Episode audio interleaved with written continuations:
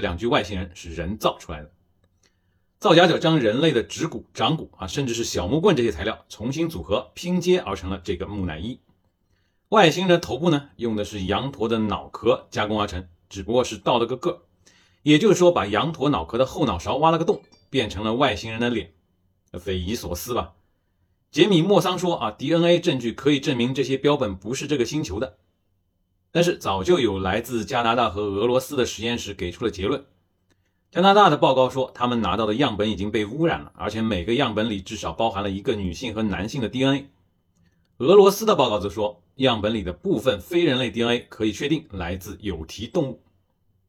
那整件事情呢，要从2017年说起。那个时候啊，秘鲁的一个名叫马里奥的人宣称自己在一处洞穴发现了三具非人生命体的木乃伊。这位马里奥的身份呢不一般，他是当地的文物贩子，因为造假黄金和假币曾经被捕过。而且从二零一零年就开始倒卖外星人木乃伊，没想到吧？倒卖外星人木乃伊居然是一桩赚钱的生意。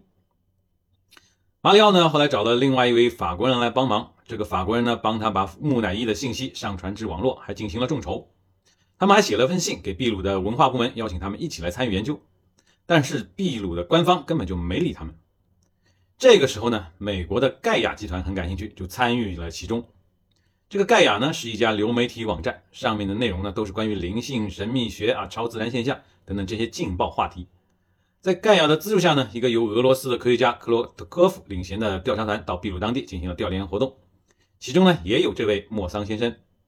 这位克洛特科夫呢也很有意思，他的主业呢是在网络上贩卖自己发明的用于探测灵魂能量的设备。经过一番调研，专家们都很高兴，愉快地达成了共识啊，这就是外星人的木乃伊。但是这个调查团里呢，却没有一个正经的考古学家、古生物学家、人类学家或者木乃伊学者啊，通通都没有。这整个过程呢，和电影《宇宙探索俱乐部》里的情节差不多。而他们这个造假的这个过程，也早就有国外的反伪科学组织进行了揭露。